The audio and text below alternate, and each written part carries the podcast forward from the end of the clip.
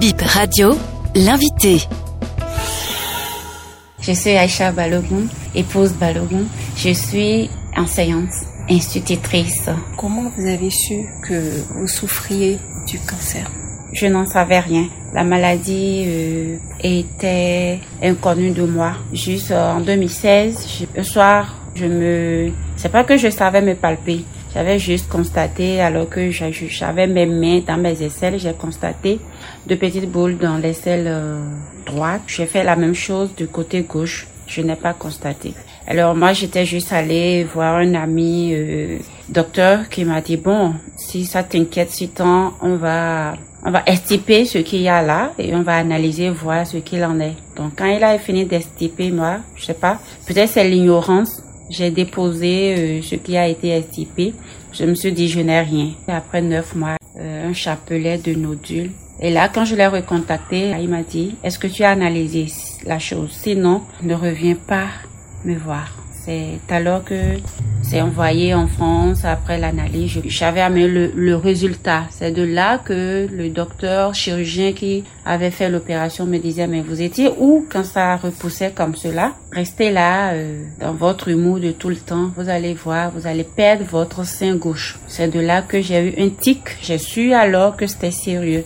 C'est ainsi, ils me disaient à leur niveau qu'ils étaient incompétents et ils m'ont envoyé vers un spécialiste, un oncologue. À Cotonou, euh, au CNHU. Une fois là-bas, un scanner et des examens, des analyses, beaucoup de choses ont été demandées. Quand j'ai été voir le docteur avec tout ça, il a dit, Madame, en cinq minutes, il m'avait tout dit en fait. Vous avez un cancer, qu'on vous a dit ça Parce qu'il a de me palper et tout, et vous avez un cancer. Voilà, je vous dresse euh, votre première ordonnance de, chimio. Vous allez perdre les cheveux et tout. On va vous couper le sein et voilà, on va vous évacuer si vous êtes, si vous êtes agent d'état. Je ferai facile, un peu plus facile pour vous. En cinq minutes, c'est comme si le ciel euh, s'affaissait sur ma tête. J'étais, c'était plus mon monde quoi. Je n'acceptais pas presque la maladie. Donc je suis retournée à Tangueta pour euh, contre-expertise. Là aussi, j'ai confirmé que c'était un cancer. J'ai dû revenir à Cotonou, accepter mon sort et commencer en 2017 la première cure de chimio. Donc euh, chaque 21 jours, je retournais faire une autre cure pendant six mois. On m'a changé de protocole deux fois. Mon corps J'étais transformée négativement. C'est lourd. Tout ce qu'on mettait dans les sérums et tout, c'était trop lourd pour mon organisme. Mon corps n'a pas supporté. Par moments, je perdais même connaissance.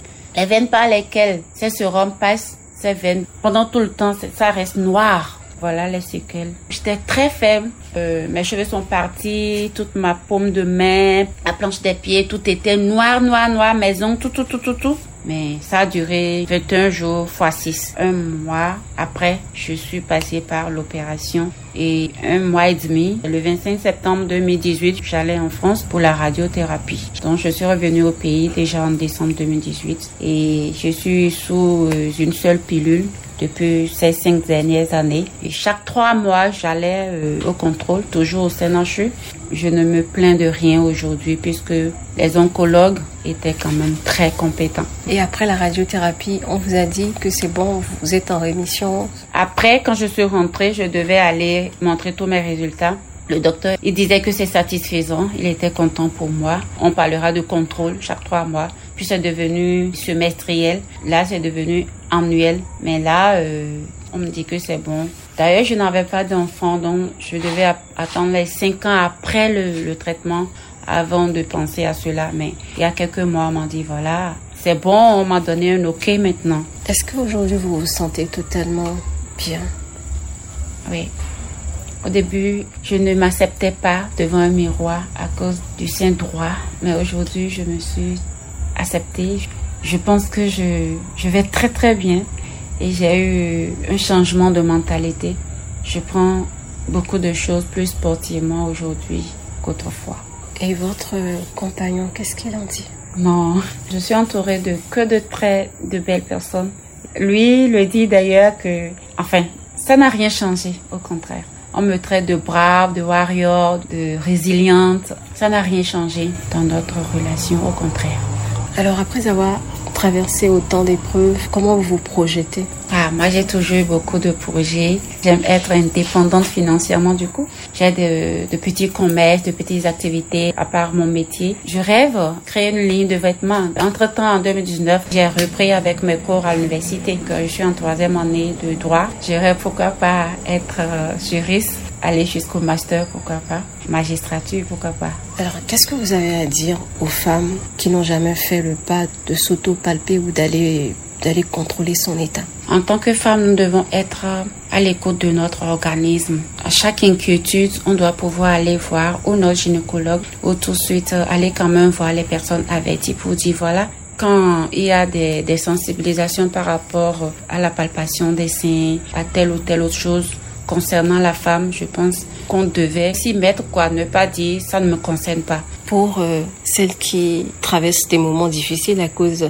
d'un cancer, vous qui avez traversé cette étape et qui aujourd'hui euh, vous sentez bien, vous êtes guéri, votre message à leur endroit, peut-être pour les reconforter Oui, je dirais tout de suite qu'elles n'ont pas à s'inquiéter parce que la peur, le stress et l'inquiétude n'arrangent rien, au contraire. Se faire un mental d'acier, un mental de gagnante, aller voir au plus tôt les docteurs avertis. Ne pas rester dans un coin pour dire c'est un envoûtement et commencer par prendre des choses bizarres bizarres et endommager totalement la santé. Et suivre rigoureusement les prescriptions de ces médecins là Je pense que grâce à Dieu, elles iront mieux parce que il n'y a rien qui puisse ne, plus, ne pas avoir de, de solution. Merci. C'est moi.